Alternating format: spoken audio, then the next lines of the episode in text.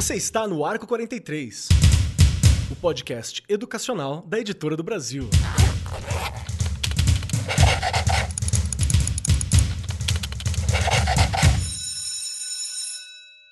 Saudações, saudações para você, meu querido professor, minha querida professora. Você que nos acompanha ouvindo o Arco 43 Podcast, sejam muito bem-vindos, muito bem-vindos, muito bem-vindas, muito bem todo mundo. Cola com a gente que aqui é sucesso. E hoje, o nosso bate-papo, ele é um daqueles que me interessam muito, que eu conheço muito pouco, que é quando a gente discute as diversas influências, o ambiente físico, e hoje a gente vai falar especificamente sobre a influência do ambiente físico no aprendizado. Tem a ver faz diferença um lugar com, sei lá, uma determinada estética, uma determinada forma, uma determinada proposta, o quanto que o espaço físico pode nos auxiliar a melhorar o aprendizado, a melhorar a experiência educacional, são discussões que eu acho muito interessante e eu estudei bastante, bastante assim, né?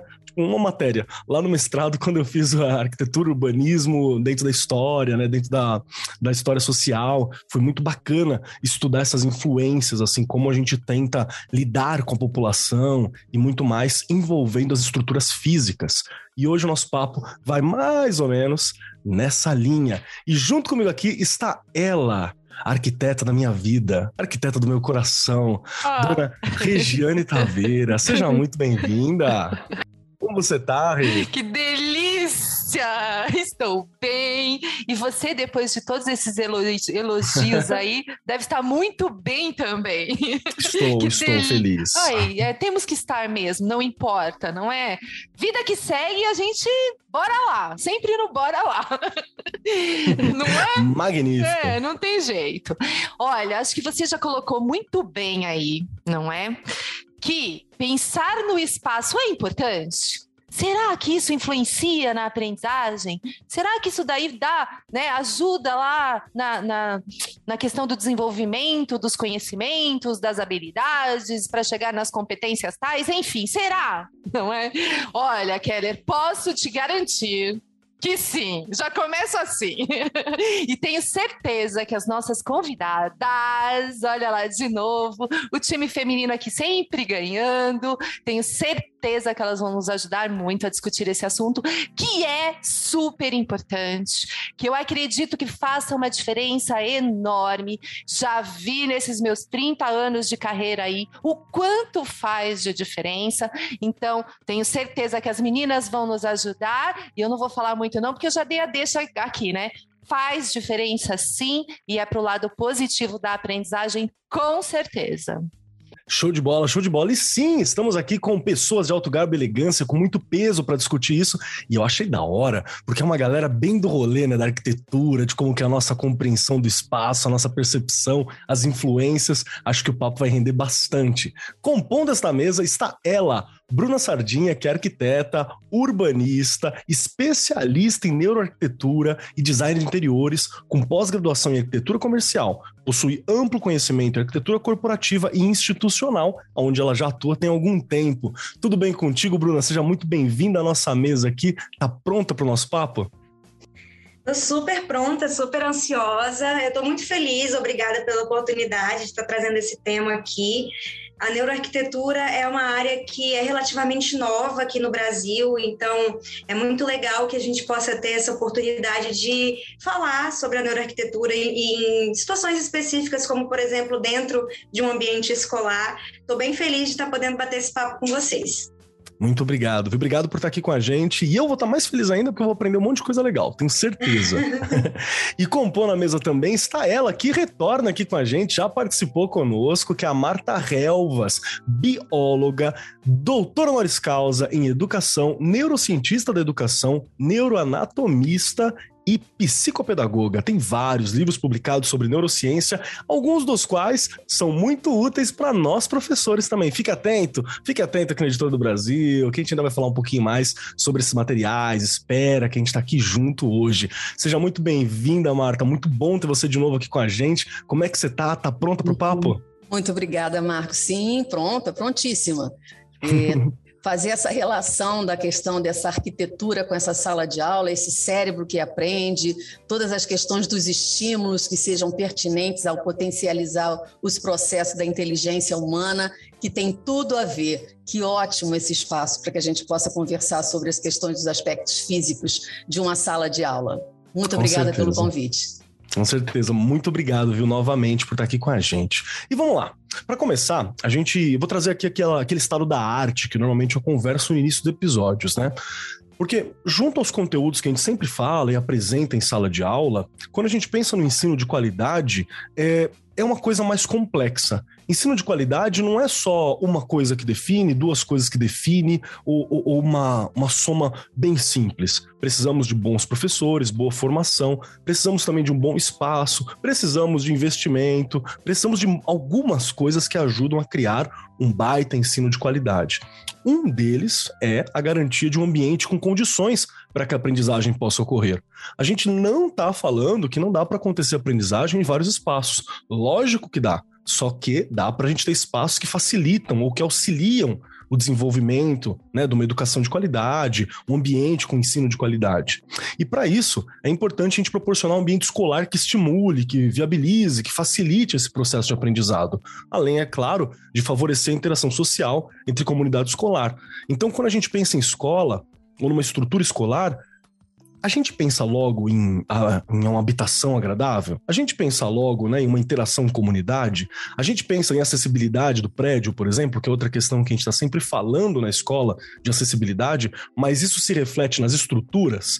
Então tem umas coisas ali que são meio. são, são importantes da gente tratar, né? E hoje, no Arco 43 Podcast, a gente vai discutir justamente a importância de um espaço físico de qualidade apropriado para falar de aprendizagem.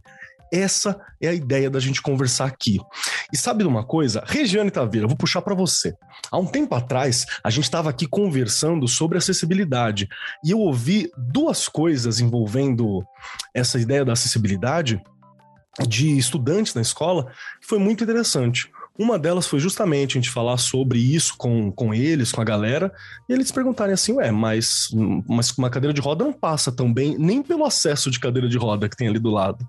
Então, olha que doido. Apesar da gente ter um discurso, uma postura e querer criar uma condição, às vezes o espaço físico tá falando uma outra coisa. E é lógico que eles percebem, porque o espaço físico também conversa, né? Tudo conversa dentro de uma sala de aula.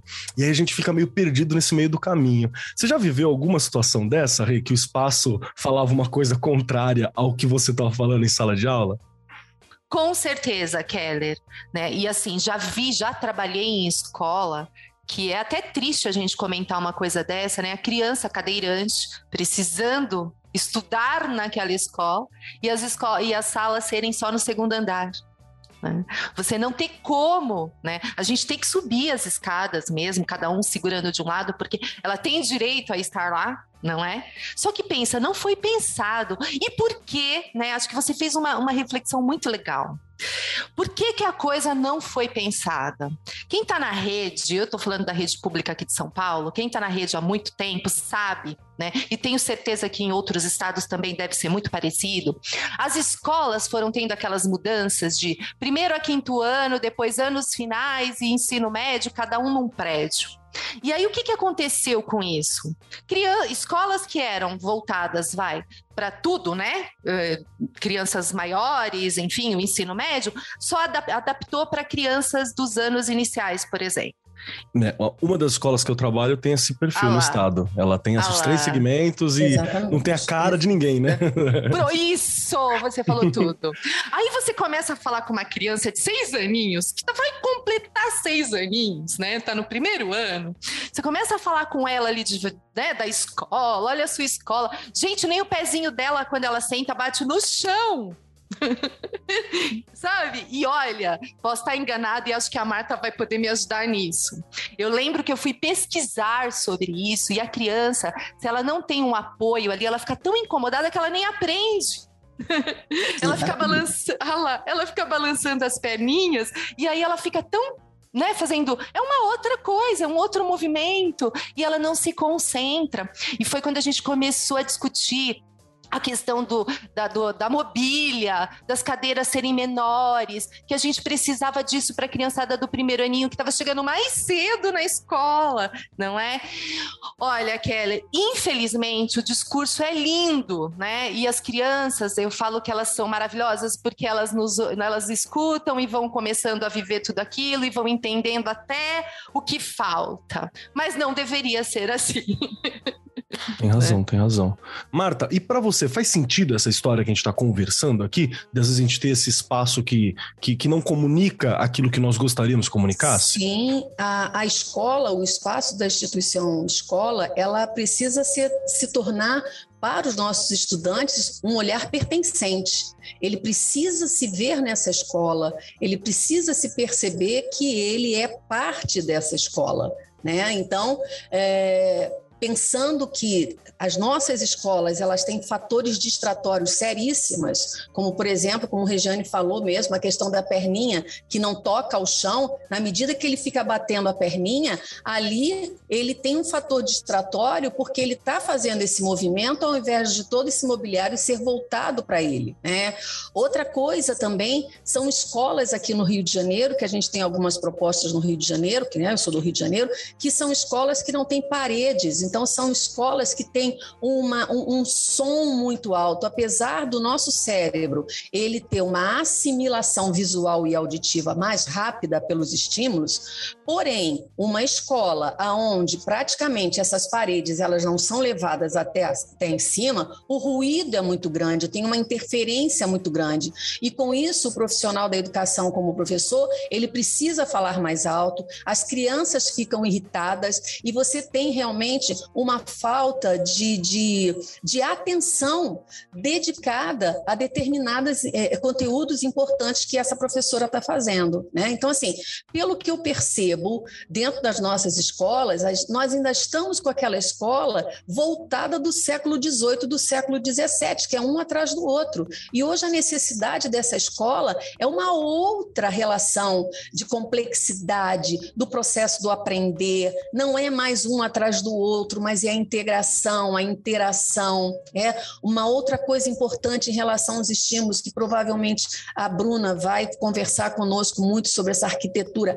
A cor da escola influencia muito esse cérebro. Eu digo que o menos é mais, sabe? Então a gente entra numa escola é tanta apelação de informações visuais e que você reconhece que aquelas é, é, é, construções, né, daquelas produções, não são partes dessa criança, e sim dos adultos. Então, o menos é mais. O nosso cérebro agradece, o cérebro da criança também. Porque se tivermos uma criança numa condição de um transtorno de autismo, o apelativo das cores e dos sons, elas realmente realmente atrapalham no processo dessa concentração, entendeu, Marcos? Sim, sim, eu já vi isso acontecer uma vez, inclusive. Eu lembro que tinha um, um, um aluno, né, um estudante com a gente, uma sala, acho que era, na época acho que era um oitavo ano, que ele tinha um, é, uma série de, de, de, questões, né, autismo era uma delas, mas ele tinha uma série de questões assim, que dificultava bastante a interação dele com o espaço, com o ambiente, né, e eu lembro que ele não ah, foi dito pela médica que acompanhava para evitar de levar ele, por exemplo, na área da biblioteca na hora que tivesse com muitos alunos lá, porque era muita luz, era muita, Exato. muita, muita coisa colorida, né? Tinha um sonzinho ambiente que às vezes o professor cuidava, deixava e tinha os estudantes também conversando sobre. Então era muita informação. Teve uma vez que ele foi lá e ele teve uma, uma dificuldade muito grande, assim, você vê que foi ficar muito tempo naquele espaço tinha uma questão de sofrimento para ele naquele espaço. E, e, é algo que às vezes, às vezes passa pela gente, né? Bruna, eu quero puxar para você uma questão também e começar a entender. Ajuda a gente a entender um pouco sobre essa relação de como que a gente é influenciado por esse espaço físico, muitas vezes. Porque eu sei que para quem está ouvindo a gente, muitas vezes professor e por aí vai, a gente sempre se vira com a escola que tem, né? Nem sempre dá para a gente fazer muitas essas questões quando eu penso a influência que o espaço físico pode causar na gente, sobre o que, que eu estou querendo dizer? Então, é, eu queria fazer umas observações Por favor. antes de falar sobre isso, sobre a fala da Regiane e também da Marta. É, inclusive, Marta, eu ganhei o seu livrinho ontem ah. no evento. Eu palestrei no evento, né? o pessoal da editora estava lá, eles me deram. Ainda não li, mas eu vou ler, tá? É o Neurociência de Bolso, já, um dos meus preferidos. Li, legal, né? Eu, a parte que eu li eu já gostei, mas foi bem no iníciozinho, não deu tempo de ler muito, não. Mas então, é, a observação que eu queria fazer com, com a Regiane é, é que realmente essa, essa falta de individualidade para o aluno, para o ambiente, isso causa um hiato de comunicação entre o que ele está vivendo ali naquele ambiente. Uhum. Então, assim, é, além de eu estar criando uma comunicação positiva, eu estou é, respeitando a individualidade do aluno. Então, ele também tem essa, essa, essa sensação de, de respeito. Poxa, é claro que não, não com essa, essa complexidade cognitiva de informações, né? Tipo, ah, estou sendo respeitado. Mas ele se sente respeitado. Então, né? É, você ter um mobiliário adequado para o seu tamanho, você ter uma, uma tudo ali, né, para sua para sua proporção, isso além de, de você estar tá estimulando também a autonomia do aluno, porque ele mesmo vai lá, pega a cadeira e faz e, e senta. Além de você estar tá estimulando a autonomia dele, você está respeitando ele. Então, isso é muito importante. É, e a outra outra observação que eu queria fazer em relação à fala da Marta é que esse estilo tradicional ele, ele deixou resquícios, né? Deixou muitas muitas feridas, né? Na, na, em algumas crianças que hoje são adultos, né? Que somos nós. É, que somos nós e que, que mesmo que a, que a BNCC tenha mudado, que tenha trazido aí uma, uma nova visão para a escola básica, para a maneira como a gente ensina, né, como os professores, no caso, ensinam, é, a estrutura da escola ainda não mudou. A estrutura física da escola ainda não mudou. Então, você tem uma teoria que funciona muito bem, você tem ali as novas estratégias da BNCC, você tem ali o, o que rege, o que o professor tem que fazer, como a escola tem que se comportar, mas a estrutura escolar ainda não mudou.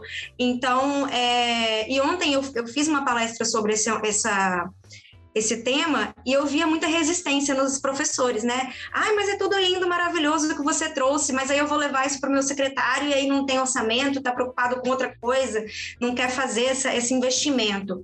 Mas é, foi o que eu estava até comentando com vocês quando a gente começou a nossa conversa. A neuroarquitetura, né, a, essa importância da, do ambiente e a influência que ele causa na gente é um tema novo. Então a gente não pode esperar que de, de ontem para hoje isso Boa. passe a ser algo que todo mundo compreende que vai fazer. Então a gente não pode desistir de ficar de segurar essa bandeira e de levar e falar não, gente, vamos mudar, vamos mudar o layout da sala, vamos fazer uma outra uma outra é, organização do espaço. Vamos tirar essa hierarquia do professor. O professor ele não é, é, é pra, óbvio que é dele que, que, que é produzido o conhecimento, né? Mas hoje, até mesmo com a BNCC, que eu achei muito legal, que eu estudei bastante para a palestra que eu dei ontem, por isso que eu estou trazendo esse tema aqui, é, que ela traz o aluno como participar, ele participa do processo de aprendizagem, ele não é só um, um, um receptor, sabe? Ele não é só quem está ali para ouvir o professor e pronto. Então, eu achei muito legal isso, só que ainda falta a escola ter a estrutura física que respeite isso, né? E agora, vamos ao que o Keller me perguntou, é, o que, que é né, essa, essa importância? O que, que acontece? Nós somos, é, a nossa estrutura como espécie, a maneira como a gente percebe o mundo é através dos nossos é, receptores cognitivos, né? Então, é através do tato, olfato, paladar, somestesia, é, propriocepção. Então, assim, eu não consigo, o nosso cérebro ele não faz, ele não tem uma ação isolada. Eu não estou sentada dentro ali na sala de aula olhando para o professor apenas aprendendo.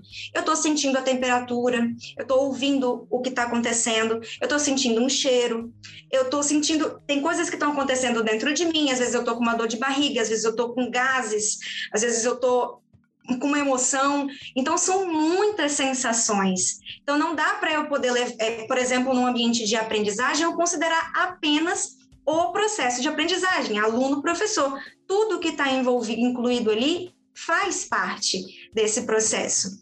Né? Então, a própria, acho que foi a Marta que falou sobre as paredes baixas, Uhum. Ou foi a, a Regiane? Sim, foi você, Marta? A Marta, Marta. Então, é, eu não sei por que essa, essa proposta, né?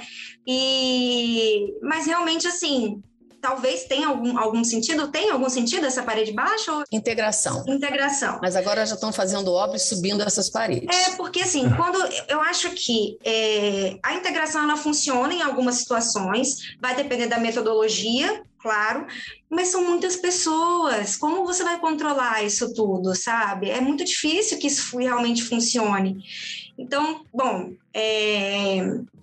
voltando à parte da neuroarquitetura, para a gente pensar em estratégias que funcionem, né? A gente está falando de rede pública, é uma coisa um pouco mais difícil, tem toda uma estrutura ali de, de burocracia que a gente precisa enfrentar, mas para a gente poder é, criar essa relação positiva entre o, o, aluno e o ambiente, essa, essa, essa relação precisa ser positiva também entre o professor e o ambiente, o professor e o aluno, a, a, coordenação e a direção da escola. Então, tudo tem que estar conversando para aquilo ali funcionar bem, entende?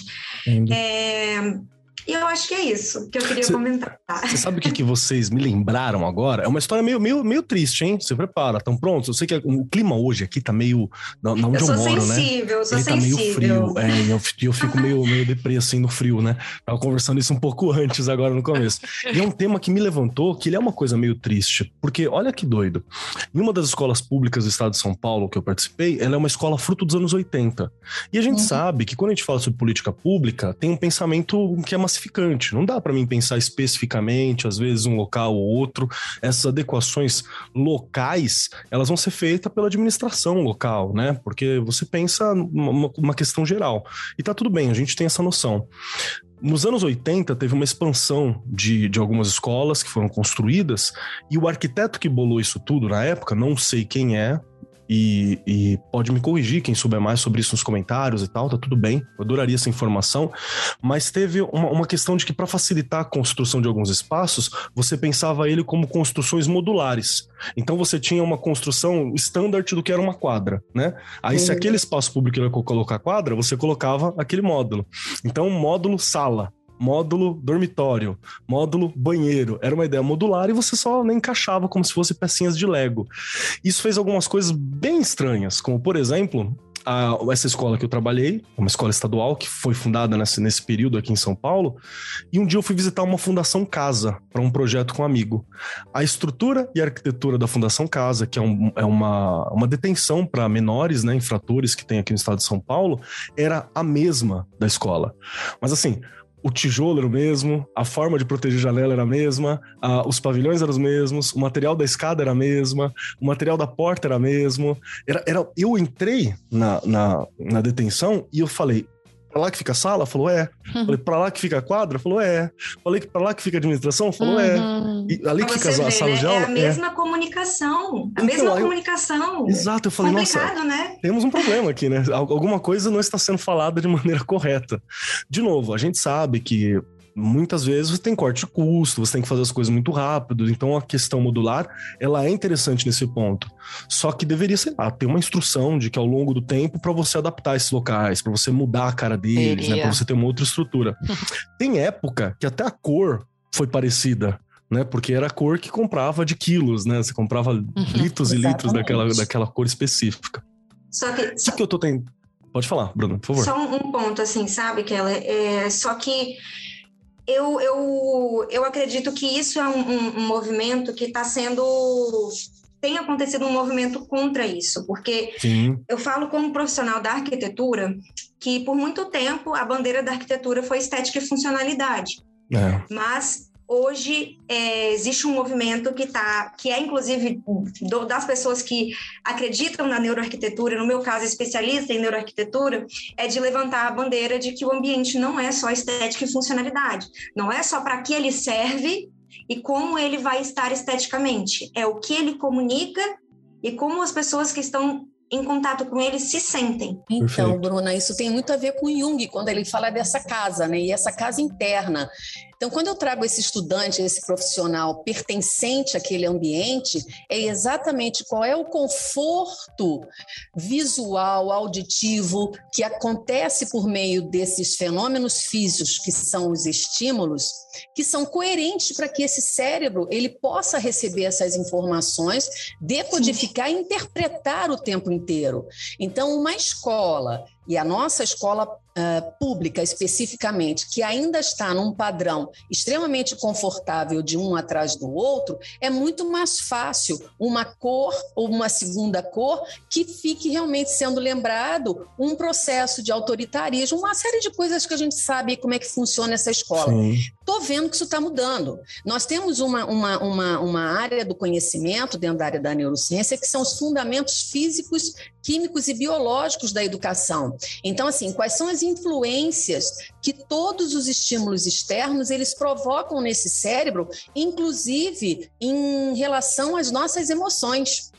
Né? Então, é, quando eu tive uma oportunidade de, de, estudar fora do país, eu fui estudar as escolas públicas lá fora, em Reggio Emília, que fica no norte da Itália, é uma outra realidade, sabe? É uma outra realidade. E a escola pública e a escola comunitária. Então, não tem luxo, não é escola luxo. Nós não estamos falando de escola luxuosa, nós estamos falando de uma escola funcional. E sabe o que eu descobri também aqui no Brasil? Que nós temos temos escolas funcionais belíssimas, com uma arquitetura fantástica em Boa Vista, em Roraima. Veja, isso não é conversado, isso não é falado, isso é proposto e não é dito, contudo funcional. Está lá a parte da nutrição, a parte do, do, do restaurante das crianças, está lá as salas de aulas. Outra coisa importantíssima que eu vivo muito em Régio, as salas de aulas elas não são chamadas de salas de aulas, elas são chamadas de ambientes de, de experiências e são, e são escolas de vidro. Olha que interessante. As paredes são de vidro. Então, eu estou vendo a abordagem da outra, do outro ambiente, e eu, é, é, e eu posso, como estudante, ir para lá para poder fazer o meu trabalho no ateliê. Então, assim, existe um movimento, e são escolas compactas, são escolas pequenas. Agora, se diz assim, ah, tem muitos alunos? Tem. Tem alunos que trabalham nos três turnos sabe? Então, assim, e a, a, flexibilidade de horário que esses estudantes têm e não perdem as suas competências socioemocionais. Então, o que, que acontece aqui nas nossas escolas que a gente está fazendo a mesma coisa? Que essa escola, ela não é prazerosa, um ambiente que não é prazeroso. É um pensamento conservador. Exatamente. Acho que é bem colocado. É, é, a Marta, quando ela traz essa questão da cabeça, né, de um olhar para a nuca do outro, né, são dimensões que eu tenho que pensar na escola, né, Marta, para ele aprender. Não tem como mais a gente ficar pensando. A, gente está aqui falando dessa questão da, da, infraestrutura, mas existe todo um lado que o professor pode também administrar e a gente pode é, claro. é, até colocar aqui a física, a questão temporal ali da sala de aula, essa questão de, funcional né? São dimensões. Ao prédio é um horror. Dá pra gente ir melhorando. Tá tendo ar, né? Dá pra lidar com isso. Exato, exato. A Marta falando agora me veio à cabeça, né? Tem é. muitas coisas que dá pra gente ir é, melhorando, não é? Melhorando, porque a gente vê escolas lá em Rédio, inclusive, que não são escolas é, é, é de ponta, posso dizer assim, de, de, é, de prédios luxuosos, não são não é um prédio de Dubai, né? Não é, muito não é. Mas olha, eu sugiro que mergulhe nas escolas de Régio para vivenciar isso, sabe? Eu vou pesquisar sobre. O que traz essas escolas? Incrível. As escolas de Highline, a escola de Funchal. Por que, que lá pode a escola pública e nós não temos? Eu não pois entendo. É. Pois é. Porque recurso a gente tem. Aí você encontra, realmente, essa proposta você encontra em escolas privadas, em escolas particulares, que tem. Mas, assim, uma que está fazendo e fazendo bem com essa proposta de, de uma neuroarquitetura é lá em Bela Vista, lá em Boa Vista, em Roraima. Nossa, que bacana, Fiquei que bacana. impressionada, me deu arrepio, Bruna, Olha quando eu delícia. cheguei na escola e todas, uhum. a rede todas dessa maneira, organizada, arquitetura fantástica, mínima, faz mínima, diferença, né? mínima condição de cores, sabe? Porque aquela coisa muito exuberante de colorido e muito papel, isso atrapalha, são fatores distratórios para o cérebro humano. Uma coisa importante eu, eu, a gente comentar é que, por exemplo, é, a gente tem estratégias de organização de ambiente que é muito mais sobre você, é muito mais do que você colocar um, um, um acabamento de última uhum, qualidade, de exato. última geração. Não é sobre isso. Não é sobre você colocar a, a, janela mais cara que tem de última. Não é, não tem nada a ver. É você posicionar a janela da maneira correta, é você Aproveitar abaixar o, o peitoril né? e dar a oportunidade do aluno é, olhar para o lado de fora, ter Exatamente. um contato com a natureza. Então, assim, são estratégias que são tão simples de serem, de serem adotadas, mas eu acho que o que a gente precisa enfrentar, primeiro de tudo, é esse pensamento conservador, de que do jeito que tá, tá bom, vamos deixar assim, e a gente está preocupado com outras coisas. Que foi o que eu escutei muito na palestra que eu dei ontem, por exemplo. Entende? Então, assim, é, Infelizmente, enquanto as pessoas, em grande maioria, continuarem pensando dessa forma, e eu imagino que vocês, é, como atuantes na área da pedagogia, que, que tr tratam diretamente com, essa, com, essa, com esse público, enfrentam né, essa dificuldade da, da, do pensamento das pessoas. As pessoas realmente não querem mudar algo que está nitidamente não está bom. Então, assim, é, é, muito complicado. Eu acho que é uma, uma, um problema aí grande para ser enfrentado eu vejo como uma questão, né, Marcos e Regiane e Bruna, que a gente precisa realmente repensar. A escola ela não pode ser aproveitada para todas as faixas etárias como a gente falou inicialmente. Difícil falar isso, né, gente? Mas ela tem uma essa questão. Não o espaço pode. físico, às vezes, não está pronto para todos. Né? Aproveitar, não, vamos aproveitar então, vamos aqui é do Estado, de manhã é do município, à noite é do Estado, é para adulto, e fica aquela, aquela questão que, de quem é essa escola? Não dá mais para fazer puxadinho na educação, Marta. Eu estava brincando esses dias e falando, chega de puxadinho, não é? A grana, tem grana, dá para investir, dá para fazer muita coisa. Eu acho que você colocou muito bem essa questão. Não precisa ser o melhor prédio do mundo, mas dá para você ir melhorando o ambiente. A Bruna colocou a questão do verde, né? Vamos fazer uma, vamos utilizar a área verde. Quem tem na sua escola, né? Que eu tenho, é um privilégio. Uhum, você pode né? Você poder ir contar uma. Ler, ler uma história lá Use, né? fora. né? Visite o local, né? Integre o local. Mude o local. E vocês estão falando aqui, me veio à cabeça, né? Até a questão do muro da escola, uhum. não é? O muro da escola, ele já te, já te dá aquele olhar. Tá me acolhendo ou não tá me acolhendo não está me esse acolhendo. lugar? Exatamente. É o cartão de, é o cartão de boas-vindas, né? Não é? Tudo dentro de uma escola, não é só a sala de aula. E me lembrou muito, Keller, a gente na discussão aqui, do espaço do recreio, do intervalo, enfim, que cada um fala de um nome, que ele faz parte do, de toda a parte pedagógica da escola, do projeto pedagógico da escola, não é? Todos os ambientes. Então a gente precisa realmente olhar para a escola, cada pedacinho dela ali precisa ser pensado para a aprendizagem. Você me lembrou uma questão também, Henrique, sobre essa questão do intervalo, né? Eu já trabalhei em várias escolas aqui, aqui na região de Suzano, teve poucas escolas que eu não trabalhei ou que eu não visitei, assim. Eu, eu quando eu fitivei de cargo, eu sempre pegava o meu cargo de 20 aulinhas ali e eu ia pegar mais 10, 12 em outras escolas para conhecer mesmo, para não ficar num lugar só, para visitar outras comunidades. Acho que isso foi muito importante no começo da minha carreira, inclusive. E eu me lembro de uma que tinha uma reclamação muito grande que uh, os professores falavam assim: é, nossa, as crianças correm muito e elas podem se machucar, e aquele chão de chapisco, assim, né? Que se, se machucava, machucava mesmo, de verdade. E aí eu me lembro que um professor que, que entrou lá não fazia tanto tempo, ele falou assim: Mas tem banco para eles sentarem no intervalo? E não tinha. Aí, então eles vão, correr, vão ficar de pé. Você não tem lugar para sentar, você não tem mesinhas, tem só mesinha para comer. E mesmo assim não dava para todos. Dava para alguns, você tinha que sair, né, para ir para próxima. Não tinha esses espaços olha aí o espaço. É. E tem uma outra questão que a Bruna e a Marta falou muito bem, e a Regiane acabou sublinhando aqui, que é a cabeça da gente. Se você tem um uhum. espaço que não é privilegiado, mas você consegue utilizar, atenuar, você tem um aproveitamento.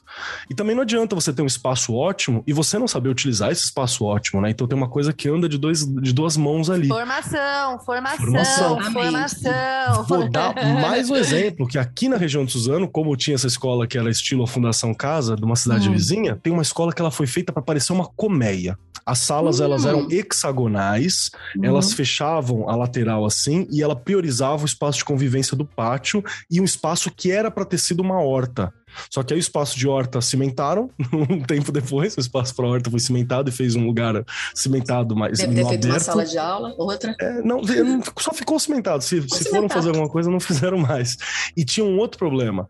As salas hexagonais, elas são quase redondas. Uhum. Elas não foram feitas para você ficar em fileira. Elas foram feitas para você ter fileiras é, ovais, né, redondas, assim, de meio meio é, meio teatro, né, que a gente a gente costuma falar assim, aquele teatro circular.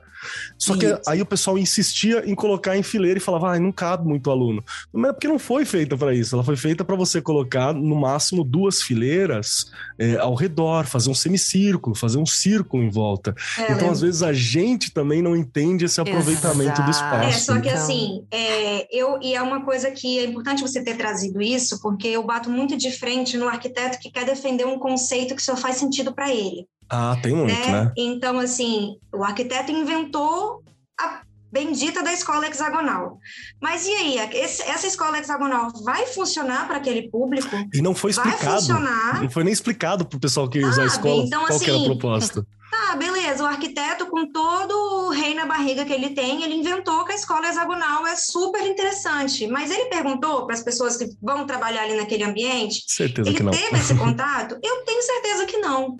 Entende? Então, assim, eu defendo muito uma arquitetura que precisa fazer sentido para quem vai utilizar. Não é sobre mim, é sobre o usuário. Então, eu preciso ofertar um ambiente que, em primeiro lugar, precisa fazer sentido, né? Então, assim, e, não e- e- e logo em seguida, ele precisa ser positivo. Então, eu tenho um professor nessa escola, bendita escola hexagonal, que está incomodado porque ele não consegue colocar os alunos da maneira como ele quer. Eu tenho alunos que talvez não enxerguem direito o professor porque a posição do layout onde eles estão não está privilegiando essa, essa visão. Provavelmente a, a iluminação dessa, dessa, dessa sala não é bacana porque Tá, eu vou fazer uma colmeia, aí provavelmente as salas ficam no canto, aí eu tenho o quê? Uma janela de quina? Como é que funciona isso? Então, assim, é... enfim, eu acho que já deu, né? Pra, pra... Eu falo como... porque eu tô falando como arquiteta, né? Porque é uma coisa que me incomoda muito. São esses arquitetos que querem enfiar um conceito a goela abaixo das Como se pessoas. forçasse um comportamento, né? Eu tô querendo forçar um comportamento Não é sobre. específico. Exatamente. E é importante você ter falado essa questão do forçar comportamento, porque tem quem acha que neuroarquitetura é isso. Não é.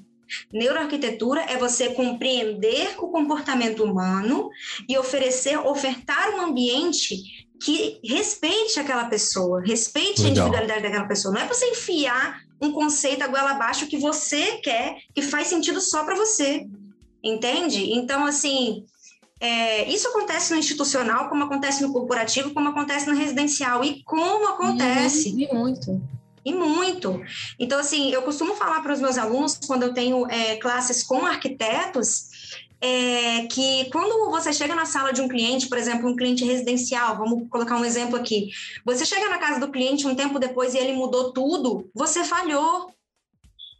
Não é porque o cliente é um, um Zé Mané que foi lá e mudou o seu projeto. Não, amigo, você falhou, você não entendeu nada que era para ter feito. Você errou. Que legal ouvir isso, né? É, eu acho que isso tem muito a ver com a educação. Se você fez diferente do que ele queria, porque o projeto não é sobre você, é sobre ele. É. Sim, enquanto a gente Entende? também, né, Bruna, não terminar, não, não, não mudar essa forma de pensar o eixo da educação, da voz do outro, da liberdade do conhecimento do outro, do que o outro traz como memórias, a gente vai continuar exatamente dessa forma. Porque a escola, de forma hexagonal, enfim, da interação, é a escola onde eu posso falar. Aonde eu tenho condições de falar. Então, enquanto eu tenho e mantenho um atrás do bem-vindo, outro, né? não é verdade? Eu me sinto bem-vindo. Então, mas enquanto eu estou mantendo um atrás do outro, é hierarquia. Tanto é que é do menor para o maior. Nossa, É. eu sentava sempre lá atrás, eu queria sentar na frente.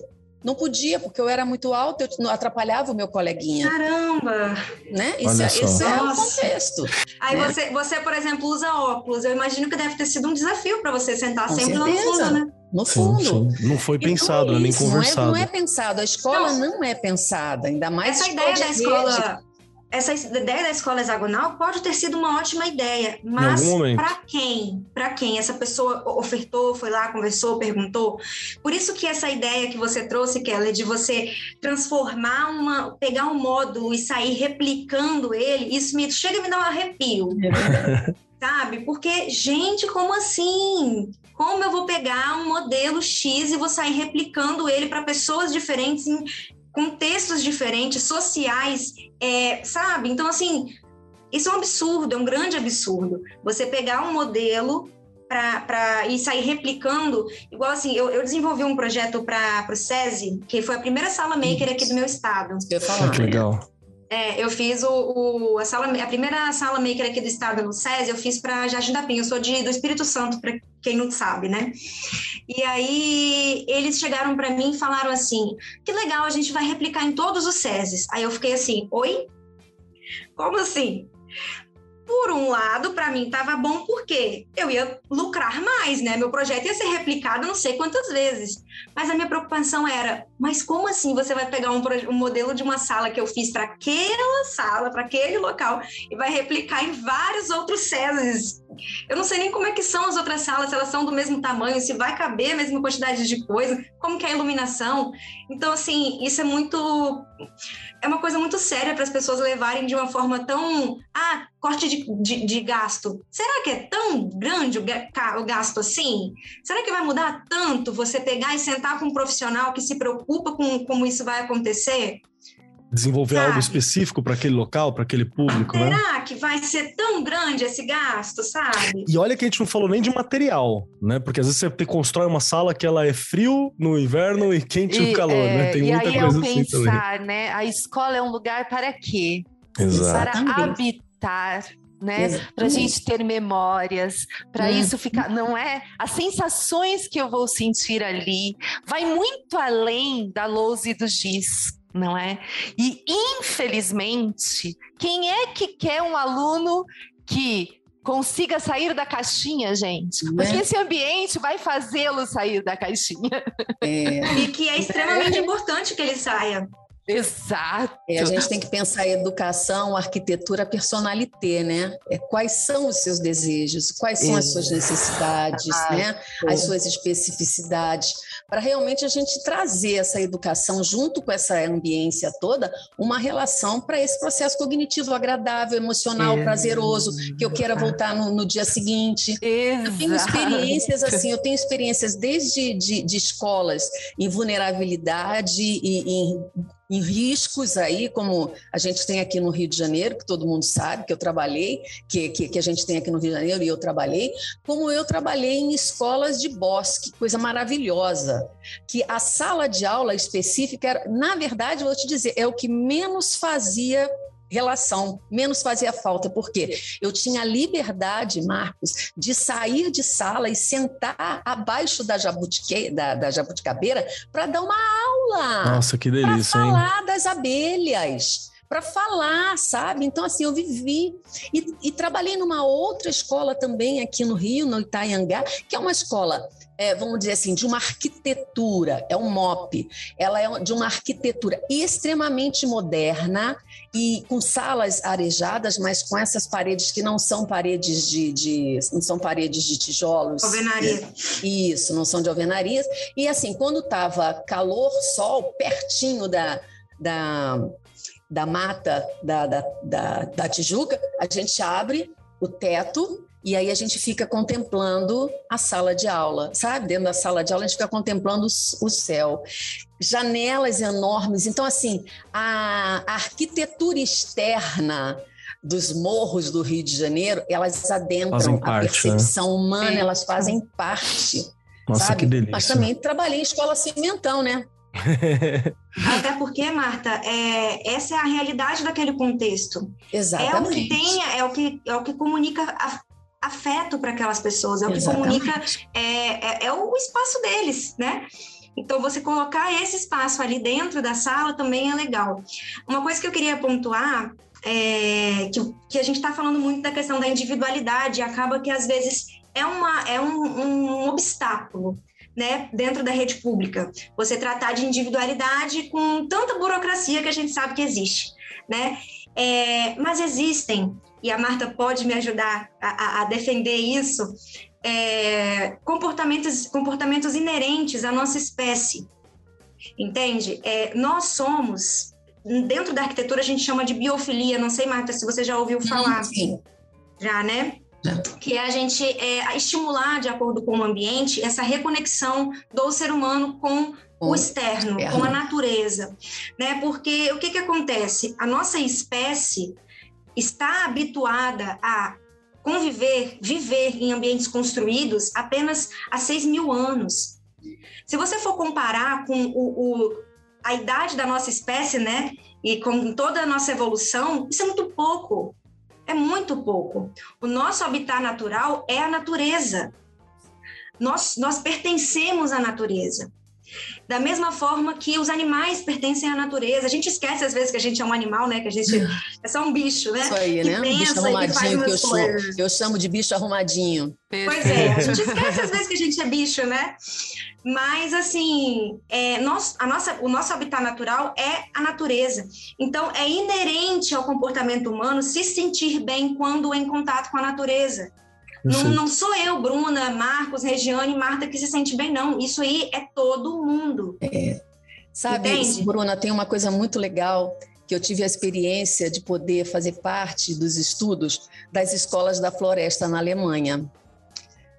Tudo é dentro do contexto da floresta. A gente anda, anda, anda dentro da floresta. E as escolas são ali. Então, assim, o que menos está valendo é o prédio porque tudo acontece fora. Você não acredita que na pandemia eles não deixaram de ter aula? Eles continuaram tendo é, aula porque o espaço era né? externo. É, espaço era aberto. A gente, a gente, tem até uma, uma questão importante para se falar, porque o, o, retorno agora, da, pós-pandemia, a gente teve um retorno, né? Não sei como é que vai estar quando vocês ouvirem esse podcast, porque os números estão aumentando novamente. Né? Vamos ver aí. Mas no momento que a gente está gravando, ainda está essa, essa questão pandêmica acontecendo, tivemos um arrefecimento, mas agora tudo indica que alguns números estão subindo novamente, a gente ainda não sabe como vamos nos portar, né? No momento. Mas mas teve uma experimentação de você fazer uma educação à distância, em casa. As escolas públicas sofreram muito com isso por causa da estrutura, por causa dos alunos que carecem de acesso e por aí vai. Só que teve uma questão: o retorno foi muito legal, porque eles se viram, né, eles participaram todos juntos e por aí vai. Só que teve muito forte a questão de não se sentir bem-vindo dentro da escola. Você sentiu isso, Rê? Muitos alunos que voltaram e ficaram muito felizes com os amigos, mas não conseguia ficar sentado mais aquele tempo todo. Claro que não. É, a gente entendeu, né? E a gente, aliás, assim, de vez, porque há muito tempo a gente vem falando e discutindo sobre aluno não consegue ficar sentado cinco horas aprendendo, gente. Ninguém aprende desse jeito. Ah, pois não é. é. Isso não é aprendizado. Isso é. não é aprendizado. Então, é, eles perceberam, e eles são muito maravilhosos, que eu falo, né? Criança, adolescente, enfim, esse público maravilhoso que a gente escolheu para trabalhar eles são muito espertos. Gente, eles pensaram assim: preciso ficar aqui todo esse tempo sentado? E eu já falei isso outro dia aqui num programa. O que está acontecendo? A indisciplina. Nossa, não aguento essa sala. Ai, essa sala é um horror. Ai, esses tá te alunos. avisando, né? Gente, alunos de oito aninhos. Né? Eu não aguento mais esses alunos. Me desculpem, amigos e amigas, né? A Regiane não, não tem como a gente não falar. Então, alguma coisa eles perceberam que eles sabem que, eles já perceberam que está errado não é? E eles não conseguem ficar sentados o tempo inteiro e nem devem ficar, não é? Acho que eu já comentei aqui numa num dos podcasts que eu fiz educação física, porque eu tinha feito o antigo magistério e eu falava, gente, como é que uma criança aprende desse jeito? Porque eu, é né, os estágios que eu fiz, tudo que eu fui fazendo era criança tudo sentada, como a Marta disse, um olhando para a nuca do outro. E eu me incomodei com aquilo, não é? Você não pode ficar o tempo inteiro desse jeito. E aí, na verdade, eu quis estudar sobre. E hoje, pós-pandemia, e como você colocou muito bem, que a gente nem sabe como é que vai ficar, a gente tem um monte de opções que a gente aprendeu, não aprendeu? Um monte de coisa. Dinâmicas diferentes, né? Pois é, a gente se reinventou. Então, eles vão ser indisciplinados. É uma forma de mostrar, não aguento mais. É, as metodologias é? ativas, elas urgem, né? Não é nenhuma questão de, de você precisar fazer e facilitar, não é isso. É, é urgente, justamente porque aquela estrutura Exato. de ficar sentado, com uma proposta que a gente tem agora de vários estados de ensino de tempo integral, ensino de tempo integral ele é diferente de você só aumentar as horas sentado, uhum. tem, uma, tem que ter uma proposta distinta. Né? Tem algumas coisas acontecendo. Né? Exato! Né? Parabéns! É isso! E tem um detalhe importante: a estrutura física dessa sala de aula, um atrás do outro, ela fomenta realmente a agressão e a agressividade e a impulsividade do ser humano dentro do, de, um, de um ambiente fechado. Sim. Então, como que é um ambiente agradável, prazeroso, se a própria relação física espacial, ela não me, não me motiva a estar ali, então é fácil eu sair brigando. a própria relação do comportamento humano, ele, ele sai nisso aqui, é meu território também, você está me invadindo. Olha, tem uma escola aqui no Rio de Janeiro, que é na, na, na, na Rocinha, e ela é uma escola que eu conheço bem, porque a, a diretora foi minha aluna na pós. É uma, é uma escola, é, vamos dizer assim, fora da curva ela estudando neurociência na, na, proposta da relação pedagógica, ela mudou o ambiente dela da escola. Ela tira quadro, claro que ela tem uma sala de quadro convencional, mas todo o ambiente dela é diferente. Ela colocou puff, ela colocou cadeira Ai, do tipo, sabe? Muito. Fala tem rede, que eu vou para lá agora. Se uma rede para deitar, eu vou. É aqui no Rio, numa escola aqui no Rio, na comunidade da, da Rocinha. Eu posso ver o nome, depois eu te passo, ah, que agora está me falhando o nome. Então, assim, os alunos, eles chegam assim, é, mas eu não tenho que, não tenho que Ela disse não, você pode escolher o seu ambiente. Todos estudam, todos estão com seu laptop ali que é, que é, que é funcional da, da sala de aula e eles estão trabalhando. O aluno sabe? quer ir para a escola, o aluno quer. tem a vontade quer. de permanecer na escola e o professor tem o tesão de dar aula para o aluno. O ambiente dá aquela motivada, né? Então, eu acredito que essa parte da gestão é muito importante, sabe? Sim, Marta. a gente fala que bate... professor, professor, professor, mas é uma questão de gestão, né? De acreditar nisso. Sim, e bater na teclinha, né, Marta? Às vezes às vezes não, eu vejo muito a questão do professor, o Keller também trouxe isso, essa questão de não saber como fazer. Ele não é obrigado a saber tudo. Então, formações boas, formações Precisa. de verdade, dentro do contexto da sua escola. Podem vir formações lá de cima, mas a gente precisa olhar para o contexto e discutir o nosso contexto, porque senão você acaba não conseguindo resolver os problemas da escola não é? E é uhum. informação que a gente consegue isso, informação em serviço. O professor olha e fala: olha, precisamos. A, a Bruna falou do espaço maker, precisamos disso e disso, montar um espaço. Veio verba para isso, não posso mentir. É né? Quem é aqui da rede de São Paulo sabe disso. Mas peraí, como que eu vou fazer? Eu preciso estar com é. os professores, pensar junto. Não, é não é comprar é? um notebook, uma impressora 3D e falar espaço Exatamente. maker. Não, não é assim que funciona. Você quer ler, eu começo e você tá é... Deixa eu aproveitar que a gente está aqui com, com, com essas pessoas maravilhosas. Eu quero puxar primeiro para a Bruna. Bruna, vamos lá. Sou professor, tenho uma escola, meu espaço não é ideal. O que, que eu faço? Eu, o que, que eu posso observar? Como que eu posso atenuar isso? Que, quais são as posturas que eu posso começar a fazer para tentar melhorar fisicamente ou ter novas ideias para esse lugar? Então, é, primeiro de tudo, você vai precisar ver o que você tem para trabalhar né? Porque ali, se você tem uma sala grande, a gente aumenta as possibilidades. Se você tem uma sala pequena, a gente diminui as possibilidades. Mas eu acho que é algo que não tem erro. Biofilia. Você vai, você trazer a natureza para dentro da sala. Seja com aumentar o tamanho da janela, algo que não é tão caro, é simples, é uma, uma, uma solução estratégica de, de, de ambiente simples de ser feito diminuir a altura da janela para o aluno poder observar o lado de fora, seja a natureza ou não, mas ele está olhando para fora. Ele está. Uhum. Porque, assim, Marta, me corrija se eu estiver errada, dentro de tudo que eu já estudei né, da neurociência, é, nós precisamos desse momento devagar, a gente precisa dar um espaço para os nossos, é. nossos neurônios se restabelecerem metabolicamente, para eles poderem criar novas conexões. Né? Então, assim, o vagar, ele não pode ser visto como uma, uma coisa tão negativa assim. É óbvio que o aluno ficar olhando ali para fora, pensando no, na morte da bezerra, não é positivo, não é legal. Mas, assim, ele ter a possibilidade de olhar para fora é positivo. Porque, assim, o que a gente está acostumado é aquela sala branca, né? Que na grande maioria das vezes é, e que você não, não tem essa oportunidade de olhar para fora. Você não tem nem, não, nem, nem te ofertam isso, né? Então, enfim, pode falar, Marta. Deixa eu te...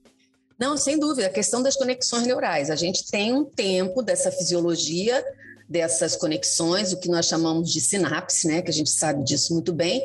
E quando nós somos é, num volume intenso de muita informação, a tendência das nossas conexões de células especializadas, chamadas células neuróglias, ela tem uma tendência de, vamos dizer assim, sabe um elástico quando a gente puxa e a tensão é muito grande? Uhum. Então acaba que as questões das informações elas não vão chegando, porque a tensão e a formação de determinados neurotransmissores e de hormônios do tipo cortisol e adrenalina impedem o processo desse impulso nervoso entendeu? Então, é, há uma necessidade de fazer pequenos espaços de descanso. Respiro para mesmo. que essas né? conexões cognitivas e motoras elas possam ficar mais, mais soltas e com isso formar a memória de trabalho, memória de curto prazo e depois no reforço escolar, talvez no contraturno, que aí é a questão do, do, do integral, é reforçar aquelas informações iniciais. Né? Sabe? Sim, que... e assim. Pode, Não, pode falar, vai, vai, pode falar. Não, então, e, e você é, voltar a colocar essa conexão do aluno, qualquer ser humano, né, com a natureza, ele é, te, te faz com que você se sinta em casa, né? Porque, como eu comentei, é o nosso habitat natural, é, a gente consegue ter uma um afeto por aquilo ali. Então, tem a, a, a, liberação de ocitocina, tem a liberação de dopamina, o que vai facilitar nesse processo de aprendizagem. Então, a gente colocar a biofilia dentro da sala de aula. Tá, eu comentei aqui sobre a janela, mas não é a única solução, não é a única maneira que eu posso trazer a biofilia para dentro da sala de aula. Eu posso trazer a biofilia com cheiros. Legal. Ah, então, eu posso utilizar. É, sabe aquele, aquele aroma de bambu? Aquele aroma Isso. de, sabe? O aroma do bambu, que é o cheiro do verde, né? O cheiro hum, da natureza. Eu posso trazer com texturas. Então, eu posso colocar ali, vamos ver. Eu, eu, eu trouxe, eu, eu, cheguei a mostrar ontem, né, na, na palestra que eu dei, um, um professor que colocou como se ele fosse tivesse criado uma árvore no canto da parede, assim, sabe? Então, é nítido que você está vendo uma coisa que não é natural, não é uma é. árvore. Mas a sensação Mas para né, que passa, o cérebro, para o uhum. cérebro, é, aquela comunicação já é, é positiva. Exatamente. Exatamente. Para o cérebro, você ter colocado uma, uma árvore de mentira ali, que você, dependendo da, da, da turma que você tá, se é um, uma educação infantil, você pode construir junto com as crianças, porque aquilo ali também cria uma memória afetiva com aquela árvore, né? Então, assim, e de participação, as crianças construíram junto com o professor aquela árvore, sabe? Então, assim, é, biofilia sempre vai dar certo, sempre vai ser porque é algo que você consegue trazer para qualquer tipo de ambiente. Né? Eu trabalhava num escritório que, quando eu comecei a entender, falei, vou fazer esse, esse teste. Né? Eu dei para todo mundo uma plantinha, todo mundo do escritório. Um recadinho falando como é que cuidava, né? Você precisa me aguar só uma vez por semana, tal, tal, tal, tal, tal. Algumas morreram, a minha morreu, inclusive. E teve um rapaz que a dele tá enorme, estava, né? Que eu saí do escritório, eu não sei como é que ela tá hoje. Mas, cara, a dele cresceu e enorme. E vou te falar, eu, Bruna, estava de férias, eu esqueci a minha planta lá no escritório, eu fui lá para aguar, de Olha férias. Eu fui lá para aguar a planta. Então, você também ter essa, essa, essa relação afetiva com o seu ambiente de estudo também é legal para seu ambiente de trabalho. Então, eu, eu, defendo muito, né? Eu tenho, eu tenho, eu falo no meu Instagram, as pessoas falam, ah, Bruno, eu tenho planta na minha mesa de trabalho por sua causa.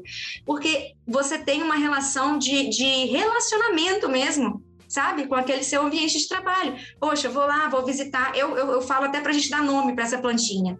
O nome da minha era Valéria. Vou lá dar água para Valéria. Vou lá cuidar da Valéria. Agora é meu, meu momento com a Valéria. Então, quando eu sentava para poder estudar, era o meu momento com a Valéria. Então, a gente, a gente criar essa, essa, essas historinhas, né? Essa, essa relação, para o nosso cérebro isso é muito positivo. Quanto mais informação positiva eu tenho naquilo ali, de emoção, de, de cognição mesmo, né? É mais, mais positivo. É um reforço é. positivo, é bacana. Exatamente. Então, assim, Kelly, é, biofilia sempre vai ser uma, uma aposta positiva. Então, texturas, cheiros, é, sabores, às vezes, se você quiser trazer para a sala de aula, não, biofilia com sabores, ah, enfim. É, mas tem muitas outras coisas que a gente consegue trabalhar. Sensorial, né?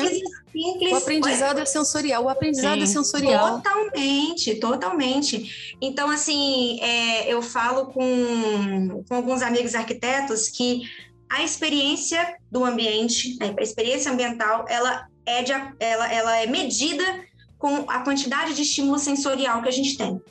Então, quanto mais eu consigo explorar os receptores é, cognitivos do meu usuário, mais rica vai ser essa relação do ambiente com a pessoa. Acho que já então, é uma dica que ela é então, barata, simples uhum. para aplicar, né? E que você consegue fazer, acho que provavelmente qualquer escola dentro do território brasileiro. Assim. Faz uma árvore de EVA no canto da sala, traz uma planta para dentro da sala de aula. Não é difícil fazer isso, gente. Bacana. Então, assim, é eu acho que essa é uma dica que, que é bastante interessante, porque o custo é baixo. Perfeito, perfeito. perfeito. Marta, eu queria uma dica sua também. Me dá uma dica de como que eu posso, já que, sei lá, eu não posso quebrar este pavilhão e construir outro, né? O que, que eu posso fazer? É, eu penso nessa escola, é, eu penso que esse cérebro, da maneira como ele, ele assimila, ele assimila coisas simples a gente tem que ter muito cuidado com a quantidade de estímulos que são. Bem lembrado. Sabe? Que adentram por meio dos nossos nervos aferentes e ativam lá sistemas emocionais e produzem determinados neurotransmissores a gente tem que ter muito cuidado com essa hipersensibilidade ou hipossensibilidade. Então, eu penso que o ambiente ele tem que ser simples. Ele precisa ser contextualizado, porque o cérebro ele tem aquela sacação do tipo, uau, isso aqui é legal para mim. Eu consigo perceber, né? Eu consigo internalizar. E ele precisa ser prazeroso. Eu quero, eu preciso voltar amanhã para estar tá junto com aquelas pessoas. Então, ele precisa ser um ambiente de interação, de integração e que eu me, me veja pertencente daquele ambiente, que tem tudo a ver comigo, né? Então, eu penso nessa dica, porque o cérebro realmente ele só funciona no SAP. Uhum. Aplicável e prazeroso. Não tem outro Perfeito. caminho. Perfeito. Eu, eu, já, eu já gosto muito de ouvir, porque eu também já frequentei escola que pintou a parede inteira, assim, sei lá, com Romero Brito. Todo respeito, a cor do Romero Brito é legal claro. pra caramba. Mas cinco horas olhando para aquele monte de estímulo de aguenta. cor, dava uma paradinha, assim, se dava um não negocinho, dá? assim. E era uma parede é inteira. É muito legal você colocar uma pintura do Romero Brito, talvez na entrada da escola, na, Sim, no pátio, mas comum, dentro né? da sala de aula onde Era... o aluno já está tendo contato com aquele tanto de informação. Na lousa, no fundo Nossa, da lousa, assim, a parede da lousa. Que belo! Assim. E aí, né, que a gente Muita pensando coisa. nos nossos alunos de inclusão, isso é muito sério, hum, não é? Muito sério. Né? Uma criança que tem pé, a gente sabe o quanto a cor, a questão do espaço, a questão do barulho, são muitas questões que você precisa pensar ali na escola, né? E aí, então, eu fico imaginando né? O como era de uma criança com TEA não ia ficar muito tempo ali, ela não consegue. Não fica, não, não fica. É... Eu, eu, não consigo, eu tô dando aula de costa então, para aquilo, não eu, fica já então, um negócio. Então, né? Mas acho que agora você colocou uma coisa bem interessante, não é só a gente olhar para o nosso discente lá e a gente também pensar no nosso docente, que ele também precisa se sentir acolhido e num Sim. ambiente favorável para ele desenvolver ali todas as habilidades que ele precisa nos ajudar os seus alunos, né, a construir e desenvolverem as suas habilidades ali durante as aulas. Então o professor também precisa, não é? Perfeito. Ele também é um usuário daquele ambiente, exato. não é só o aluno. Exato, exato. E às vezes por anos, né, por mais tempo, você está muito tempo na escola, né, tem essas questões. Muito bem, muito bem. Tem muita coisa ainda que eu queria discutir. Eu queria falar mais sobre como construir uma ideia de um ambiente ideal, a gente sonhar mesmo qual que seria o ambiente ideal. Queria muito falar sobre isso. Eu acho que seria muito legal a gente conversar mais sobre algumas dessas aplicações da neuroarquitetura. Tem outras questões que eu queria falar também sobre integração com a comunidade. A gente não teve tempo de falar sobre Sim. como a gente precisa de uma escola que integre com a comunidade. Sim. Porque às vezes aquele elefante branco, né, preso lá no meio, não tem a cara do lugar, não tem nada a ver com o lugar, não tem nada, não tem a cor do lugar são questões que a gente precisa conversar. E aí depois o professor, né, diretora, diretor fala assim: "Nossa, mas eles não se sentem pertencentes na escola". Então, por que será, né? Uhum. São questões importantes pra gente levar, que a gente não vai conseguir tratar aqui hoje por causa do tempo, mas já fica convite para Marta, para Bruna voltar a gente fazer essa equipe, trazer mais alguma questão. Quem sabe uma análise de caso? A gente não vai pegar essas escolas que a Marta indicou e a gente Delícia. conversar em cima delas. Olha aí que proposta legal. Muito legal. Muito pra gente construir uma ideia. A gente tá dando para você, governos dos estados do Brasil, olha aí, a gente tá aqui, uma consultoria para você já ajudando a montar sua próxima leva de escola. Oh, de graça, hein? De graça graça aqui conversando. Se quiser pagar também, Pix, tá? a gente manda aí. Não, né? Perfeito. Mas, mas se não der, também tá tudo bem. É. A gente tá aqui fazendo isso pela educação. É. Eu quero agradecer muitíssimo a presença de todos vocês, mas antes de dar um tchau, nós temos três perguntas aqui, porque nós temos uma postura. A gente é todo para frente, todo, né? Vamos aí, vamos entender a nova educação e tal, mas tem uma postura nossa que ela é bem, bem daquelas antigas, assim. Só sai daqui respondendo três questões, a nossa prova final. São questões difíceis, então se prepara. A primeira delas é: se você gostou do programa, olha que difícil. A segunda delas é onde a gente te acha. Quero saber mais sobre o trabalho da Marta, sobre o trabalho da Bruna, quero saber mais da Regiane, quero saber mais do Kelly. Não sei por que você vai querer saber mais de mim, né? Mas tudo bem. Então tem aí, como é que a gente te encontra? E a terceira não é uma pergunta, mas é uma dica, um conselho, uma indicação, um pedacinho da Marta, um pedacinho da Bruna para ficar com a gente ao longo da semana até o próximo programa para dar tempo das convidadas pensar. Regiane Taveira, as três perguntas para você, minha querida, aquela que já fez de tudo na educação, até arquiteta foi, tenho certeza que já ajudou a sentar algum tijolo em alguma escola. Não tenha dúvida. Lá, projetou alguma coisa, tenho certeza que já fez. Rê, três perguntinhas para você. Primeira, se você gostou do programa. Segunda, como a gente te acha. E terceira, que pedacinho da Rê você vai deixar pra gente? Olha, eu adorei. Imagino tanto de anotação que eu fiz aqui para transformar a minha escola. Olha a sonhadora, né? Eu vivo sonhando. Cada lugar que eu passo, eu quero fazer, né? Transformar, não é? Porque as crianças merecem. E é assim que a gente vai continuar plantando a sementinha aí da educação. Eu amei. Agradecer a Marta, a Bruna, é uma delícia, né? Queria levá-las lá para a escola e ficar lá 30 dias com elas e, e, elas podendo aí me ajudar. Muito obrigada. E eu estou aí no Instagram, no Facebook e aqui no Arco 43, como você disse, a gente tentando fazer né, um pouquinho, é, ajudar um pouquinho aí na educação, porque a gente precisa só sonhar e acreditar que vai melhorar. Já Senão a gente desiste desse negócio aqui, né? Quem está na educação é um grande sonhador. Não Sim. adianta. E durante a nossa conversa, hoje eu não vou indicar filme, eu não vou falar de livro, né? Eu acho que as meninas já estão aqui, devem tem aí muito, muitos materiais para vocês pesquisarem aí sobre elas. A Marta maravilhosa, eu leio tudo que ela vai colocando ali, tento aprender, porque eu acho que a gente deve estar tá em processo aí o tempo todo. Hoje conheci a Bruna, gente, peguem aí todas as dicas. Mas eu só pensei numa frase, é uma frase pequena, pensando em tudo que vocês foram falando, né?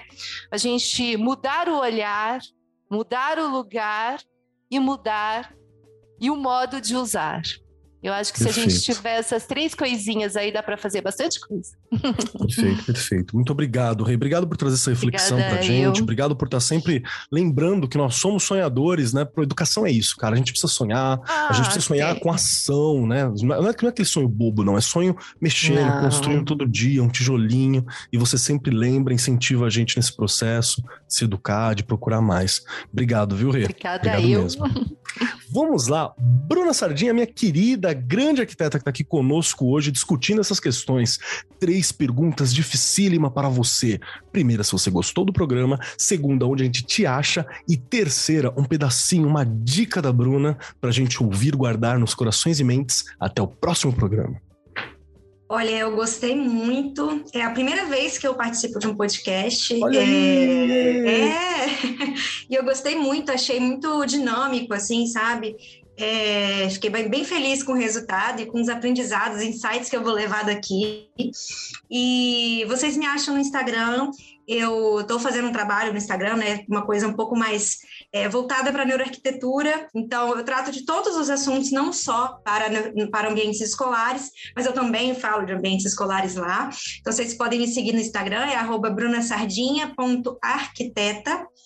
É, e o, o, que eu gostaria de deixar aqui é, de verdade, esse, esse sentimento de mudança, ele não pode morrer tá? Porque é, não só porque ah, os professores são sonhadores, não, não só por isso, né? A, a educação, assim como o mundo, não era como hoje há 10 anos atrás não era como hoje há cinco anos atrás. Então, daqui a cinco anos, daqui a dez anos, as coisas podem ser completamente diferentes do que são hoje.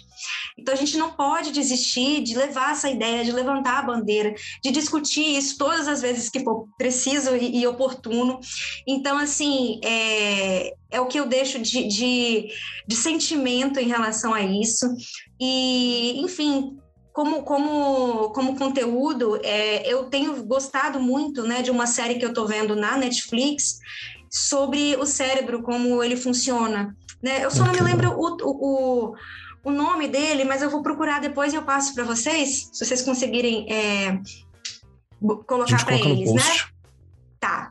E e também um, uma frasezinha, né? Vou, vou, fazer como a Regiane, que é uma frase que eu uso muito, é, que o ambiente ele não oferece, não, não é só sobre a funcionalidade e a estética é, também é sobre emoção e sobre sentimento.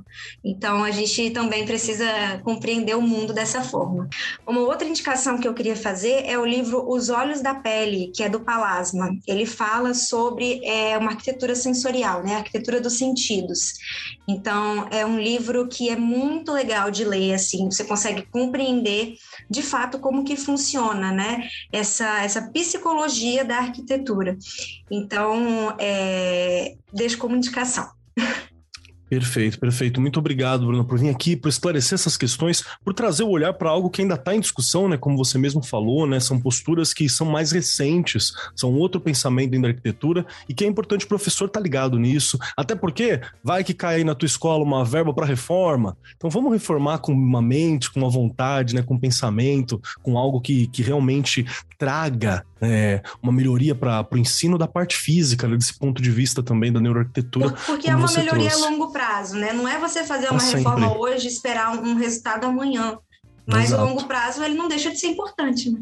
Você está construindo para amanhã, né? Que é esse sonho que a gente está falando, né? De construir essa educação Sim. do próximo momento. Obrigado pelo seu tempo, obrigado pelas suas palavras, obrigado por estar aqui com a gente, viu? E vamos lá. Marta, minha querida Marta, que oh, já colou com a gente várias vezes, que foi a autora desse livro que eu amo, né? que é o Neuroeducação de Bolso, né? Esse processo é muito bacana pra gente dar uma olhada. Tem aqui na Editora do Brasil. Ele é pequenininho, é mega prático. Dá para você, professor, dá para você, coordenador, trabalhar com eles na TPC. Falar assim, hoje nós vamos conversar, né? Nas aulas de, de preparo pedagógico, vamos conversar sobre neuroeducação, neurologia. Olha que legal, neurociência. bacana. Eu agradeço muito o convite convite. Eu agradeço muito a Ana Bonfim, também assessora é, de imprensa, enfim. É, Regiane, Marcos, Felipe, todo mundo né, envolvido aqui. Bruna, conhecer você pessoalmente, porque eu sou sua seguidora no Instagram, tá? Eu sempre é. me interessei muito por neuroarquitetura e queria realmente entender todo esse processo aí. Enfim, se eu gostei do programa, Gostou, sempre, né? Marta Quero voltar Gostou? sempre, né? Quero voltar. Aonde me encontram? No Instagram, arroba Marta Helvas. E uma frase para a gente parar para pensar em relação a tudo isso que nós conversamos sobre arquitetura, sobre cérebro, sobre emoção, eu vou dizer que o simples, ele sempre será mais na educação. Então, nós precisamos estar sempre no processo da escuta, na relação dessa quantidade da hipersensibilidade de estímulos, porque nós temos cérebros completamente diferentes. Uns gostam mais de vermelho, o outro gosta mais do verde, o outro gosta mais do som forte, o outro de uma intensidade mais clássica. E esse professor, essa escola, ela precisa ter esse refinamento dessa relação do processo cognitivo e emocional. Gratidão pelo convite. Nossa, como sempre, muito obrigado. Obrigado por estar aqui pensando em educação a partir desse ponto de vista que ele é da saúde, né, do físico, é da mente. É sempre muito importante a gente ter essa visão. Obrigado por disponibilizar tempo, por estar aqui conversando com a gente, ajudando nessas formações. Marta, aguarde sempre novos convites. Bruna, aguarda novos convites também para a gente continuar esse bate-papo. Obrigado por estar aqui. E Obrigada, chegando a minha eu. vez, e chegando a minha vez, preciso dizer que eu adorei o programa porque é um tema que eu gosto. Eu comecei a gostar lá no mestrado, quando eu estudei uma parada chamada arquitetura arquitetura hostil, que é como você constrói a cidade para que a cidade não seja aproveitada por determinados segmentos da cidade. É uma coisa assim que eu fiquei meio, ah, não acredito que isso existe, dá para fazer isso. Então é, foi uma coisa que eu fiquei meio assustado. Assim. Aí eu vi que arquitetos têm poder. Fiquei meio, nossa, pode fazer muita coisa. Então foi uma coisa que me interessou bastante. E discutir isso na educação, de como construir, como trazer uma educação melhor, é algo que eu já tinha percebido, mas é a primeira vez que eu converso sobre. Então fiquei muito feliz sobre esse tema. Quem quiser me encontrar por aí, arroba Marcos Keller na maioria dos lugares, arroba Keller lá no Instagram. Vamos lá, lembrando que é Instagram pessoal, né? Você vai ver eu, minhas gatas, o que eu tô comendo, essas coisas aí. Vamos lá. E como indicação para vocês, eu vou trazer uma indicação da filosofia, que é uma das minhas formações. Eu quero trazer um livro de um cara chamado Martin Heidegger. O Heidegger ele é, ele é bem polêmico, porque ele foi um dos caras que acabou apoiando o nazismo como intelectual alemão no momento. E não foi pequeno apoio, não, tá? Tem gente que fala que foi pequeno apoio, mais ou menos. Ele estava lá, reitor da Universidade de Berlim. Você não chega lá se você apoiar pouco, não. E quando cai o nazismo, todo mundo queria ouvir o que, que o Heidegger tinha a dizer, qual era a análise que ele tinha a dizer como um intelectual alemão, como um grande intelectual alemão. E ele escreve um livro, e eu tenho, como a ascendência judaica, ascendência cigana e outras questões, tem ótimo, óbvio, tinha várias questões com Heidegger para tratar. E eu estudei lá no mestrado um texto dele chamado Construir, Habitar e Pensar, que é um texto que ele fez depois do, de ter saído, né, depois da, da Alemanha nazista ter caído, onde ele discute justamente a diferença entre você construir e você ter uma, uma questão de arquitetura e você habitar um lugar. Como habitar é uma questão subjetiva. E é justamente ele falando sobre como ele confundiu isso. Como ele achou que ele podia construir uma Alemanha específica ao invés de ter um lar, ao invés de ter um lar específico. E aí ele volta a falar de uma cabana em que ele habitou na infância, como ele. as referências. Desculpei o cara? Não. Mas ele trouxe várias questões que eu acho que são importantes para a gente pensar, e ele também não precisa da minha desculpa. Acho que é interessante você tentar analisar como que é esse pensamento filosófico do espaço. Foi uma coisa que para mim foi muito interessante.